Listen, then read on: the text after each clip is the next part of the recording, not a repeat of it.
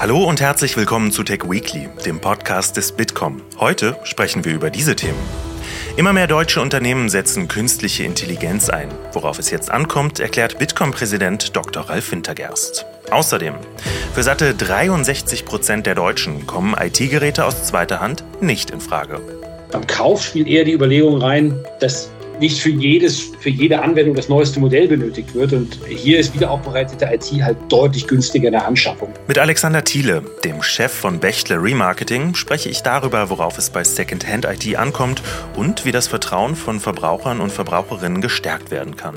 Und für die Deutschen ist Bares immer noch Wahres, welche Vorteile Digital Banking haben kann und ob KI auch hier das Potenzial zum Gamechanger hat.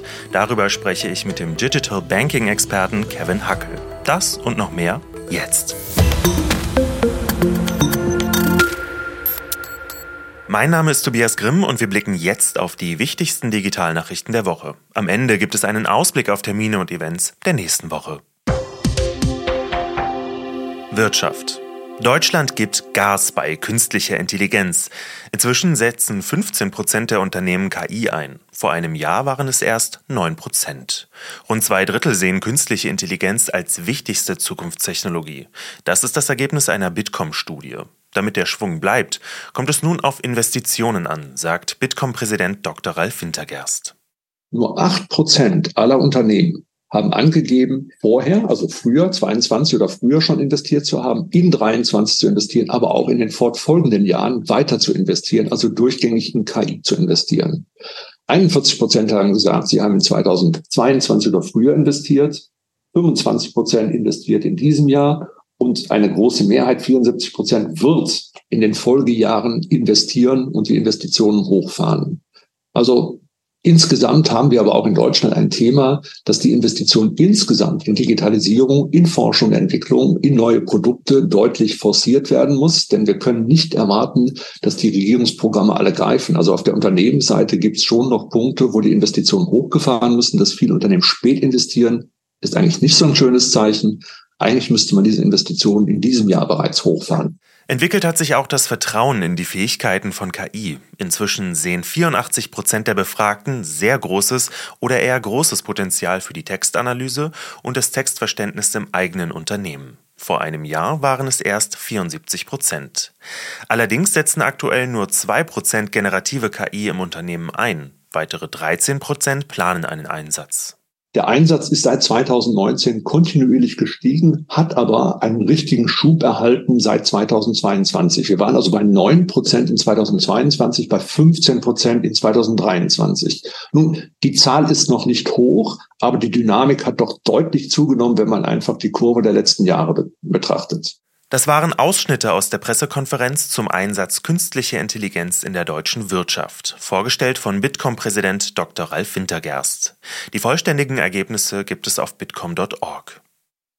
Und wir bleiben bei der Wirtschaft und schauen auf den Kauf gebrauchter Technik. Laut einer aktuellen Umfrage der Verbraucherzentrale Rheinland-Pfalz haben 91 Prozent der Käufer gute oder sogar sehr gute Erfahrungen mit dem Kauf von IT-Geräten aus zweiter Hand gemacht. Secondhand-Smartphones werden am häufigsten gekauft, gefolgt von Laptops, Notebooks und Tablets. Kaufgründe waren für Verbraucher und Verbraucherinnen unter anderem der Preis, eine ähnliche Leistung wie bei Neuware und die Nachhaltigkeit. Allerdings haben bisher nur 19 Prozent der Deutschen schon einmal ein gebrauchtes Endgerät gekauft. Für satte 63 Prozent kommt ein Gebrauchtkauf zurzeit eher nicht in Frage.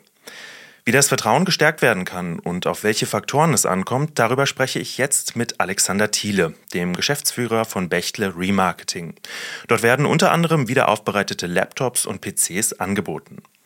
Alexander, welche Einsatzszenarien von wiederaufbereiteter Technik gibt es denn überhaupt?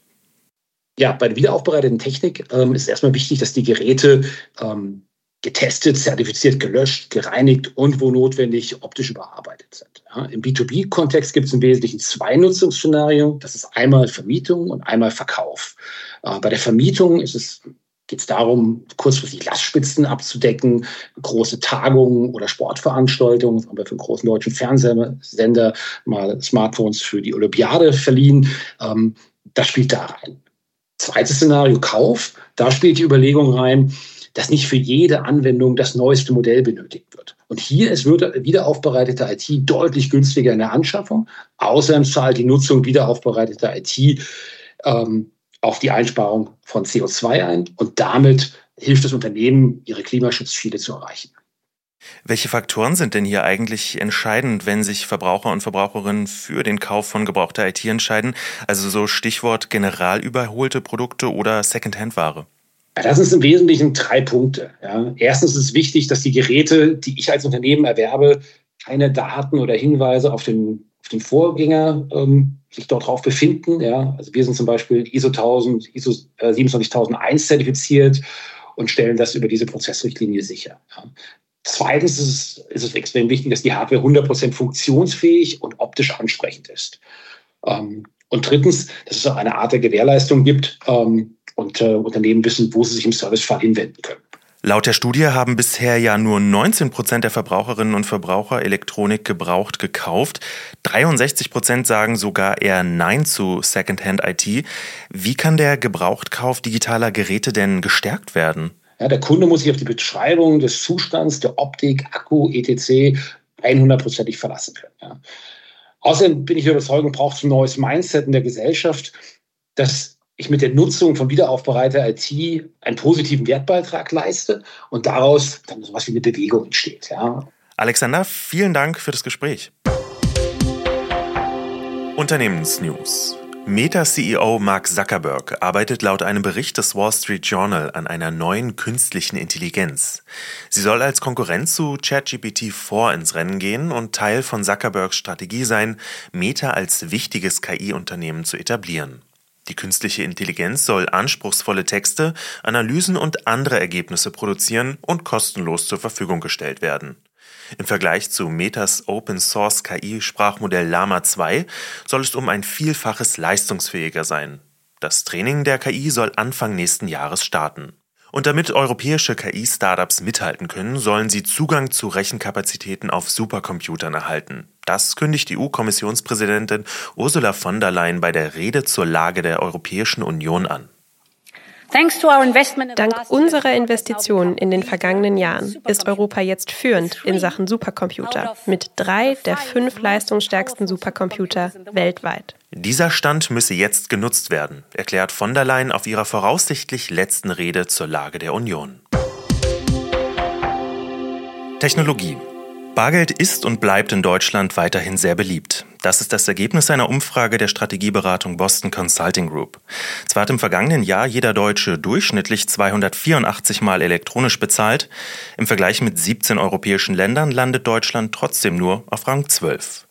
Im Schnitt zahlen zum Beispiel Menschen aus Italien, Malta und Österreich noch seltener elektronisch als die Deutschen. Und Europameister beim Bezahlen mit Smartphone, Bank oder Kreditkarte ist Norwegen mit über 700 Transaktionen pro Kopf im letzten Jahr. Ergebnisse, über die ich jetzt mit Kevin Hackel, dem Bitkom-Experten für Digital Banking, sprechen möchte. Kevin, für die Deutschen ist Bares weiterhin Wahres.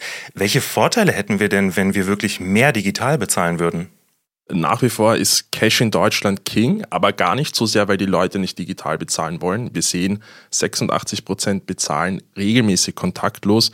Zu oft gibt's aber leider noch im Handel in kleineren Läden die Cash-Only-Schranke.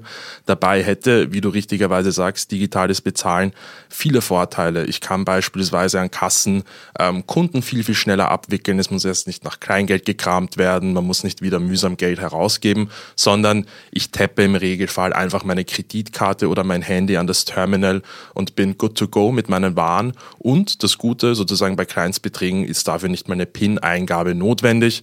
Auf der anderen Seite für Konsumentinnen sehr, sehr praktisch, weil ich muss eben nicht Geld rumschleppen. Ich kann das überall einsetzen. Wenn mal eine Ware etwas teurer ist, muss ich nicht extra zum Geldautomaten laufen. Oder ein anderes Beispiel, ich befinde mich im Ausland. Ich muss nicht erst in die Wechselstube, sondern kann direkt den Urlaub genießen. Du hast es gerade gesagt, bei so kleineren Beträgen, da muss man manchmal gar nicht den PIN eingeben. Wie sicher ist denn so digitales Bezahlen und gibt es da einen Unterschied zwischen der Kreditkarte und dem Smartphone auf der anderen Seite? gibt es kleine Unterschiede. Grundsätzlich ist digitales Bezahlen sehr, sehr sicher und der große Vorteil ist, es ist nachhaltig, es ist, ähm, äh, es ist traceable. Das heißt, ich kann nachvollziehen, wo wie Geld ausgegeben wurde. Ähm, wenn mir jemand meine Brieftasche klaut, dann sind die ein, zwei, 300 Euro erstmal weg. Das heißt, auch aus Konsumentenperspektive ist es sehr, sehr sicher. In den digitalen Endgeräten, das heißt beispielsweise auf unserer Smartwatch, äh, auf unserem Smartphone, ist es noch sicherer, weil natürlich, wenn so eine physische Kreditkarte verloren gehen sollte, dann sind damit ähm, Betrugsszenarien möglich. Aber auch hier im Regelfall ähm, die, die Nachvollziehbarkeit, äh, die Rückverfolgbarkeit macht es eigentlich für den Konsumenten sehr, sehr sicher. Und ich kann wirklich jedem empfehlen, ähm, das auszuprobieren. Äh, man ist auf jeden Fall auf der Convenient-Seite, aber auch auf der sicheren Seite unterwegs. Ein Thema, über das wir auch immer sprechen in diesem Podcast, ist äh, künstliche Intelligenz. Kannst du dir vorstellen, dass KI auch irgendwie diesen ganzen Payment-Bereich nochmal revolutionieren wird? Was ist da irgendwie möglich? Definitiv und gerade der Zahlungsverkehr ist ein tolles Beispiel. Bereits lange vor ChatGPT, das waren ja, glaube ich, so die Berührungspunkte der letzten Wochen ähm, ähm, der breiten Bevölkerung mit künstlicher Intelligenz, wird AI tatsächlich in den Maschinenräumen im Zahlungsverkehr schon lange ähm, angewendet. Was bedeutet das? Beispielsweise, um Geldwäsche vorzubeugen, um ähm, komisches Verhalten vielleicht in einem Online-Shop ähm, nachvollziehbar zu machen, um schon gewisse Sensoren und gewisse Warnmeldungen zu haben. Da könnte könnte Betrug stattfinden. Der heute moderne Bezahlverkehr, es läuft so viel, es wird so viel ähm, abgewickelt, wäre gar nicht mehr ähm, ohne AI ähm, durchführbar. Und da ist wieder die Digitalisierung, die künstliche Intelligenz ein tolles Beispiel dafür, wie Dinge sicherer werden und schneller werden. Und zukünftig werden wir bestimmt auch sozusagen in der direkten Anwendung Beispiele sehen, wie künstliche Intelligenz Prozesse beschleunigt, sei es beispielsweise in der Kreditvergabe, ähm, Point of Sale, wenn ich mal eine Ratenfinanzierung vielleicht für ein etwas teures Produkt beispielsweise machen soll. Da ist noch einiges denkbar und da stehen wir tatsächlich noch am Anfang. Ja, ich bin gespannt. Das heißt, wir sehen uns auch in diesem Podcast bald nochmal wieder. Kevin, vielen Dank für deine Einschätzungen. Vielen Dank an dich. Der Terminkalender. Wir schauen auf die nächste Woche, der Ausblick auf Kalenderwoche 38. Und es ist Sitzungswoche im Bundestag. Am Mittwoch, den 20. September, beginnt die erste Beratung zum OZG 2.0. Und am Tag danach starten die ersten Beratungen zum Zukunftsfinanzierungsgesetz, um Deutschland zu einem führenden Standort für Startups und Fintech zu machen. Und bereits am Sonntag reist Bundeskanzler Olaf Scholz nach New York, um an der UN-Generalversammlung teilzunehmen. Er wird voraussichtlich auch am Klimagipfel des UN-Generalsekretärs dabei sein. Außerdem richtet die Konrad-Adenauer-Stiftung am Montag eine Digitalkonferenz aus. Das Motto Turbo für Klimaneutralität, erneuerbare Energien-Richtlinie im Fokus. Es soll besprochen werden, wie die angestrebte Klimaneutralität 2050 erreicht werden kann. EU-Kommissionspräsidentin Ursula von der Leyen wird ein Grußwort halten. Und im EU-Parlament findet eine Abstimmung über den Draft Report zum Gigabit Infrastructure Act statt. Der soll europäische Regeln für den Ausbau von digitaler Infrastruktur vereinheitlichen und helfen, die EU-Digitalziele für 2030 zu erreichen. Und am 20. und 21. September finden im Kosmos in Berlin der Big Data AI Summit und der Quantum Summit statt. Mit dabei sind auch Bundesjustizminister Marco Buschmann und der Digitalminister Volker Wissing. Auf dem Quantum Summit werden die aktuellsten Fragen rund um Quantencomputing besprochen. Und auf dem Big Data AI Summit diskutieren unter anderem Dr. Marianne Janik, CEO von Microsoft Deutschland, und Jonas Andrulis, CEO von Aleph Alpha, wie KI unsere Arbeitswelt und unseren Alltag prägt. In der Podcast-Beschreibung habe ich den Link zum Ticketshop hinterlegt und mit dem Code TECH-Weekly in Großbuchstaben bekommt ihr einen 25% Rabatt. Zeitgleich findet in Köln die DM Exco statt. Die Messe bildet die Wertschöpfungskette des digitalen Marketings ab und bietet einen Austausch zwischen Marketingentscheidern und Agenturen und Ausstellern. Also viel los in der nächsten Woche und damit sind wir auch schon durch mit dem Ausblick. Für weitere Nachrichten aus der Digitalbranche schaut gerne auf bitcom.org vorbei. Danke fürs Zuhören und bis nächsten Freitag.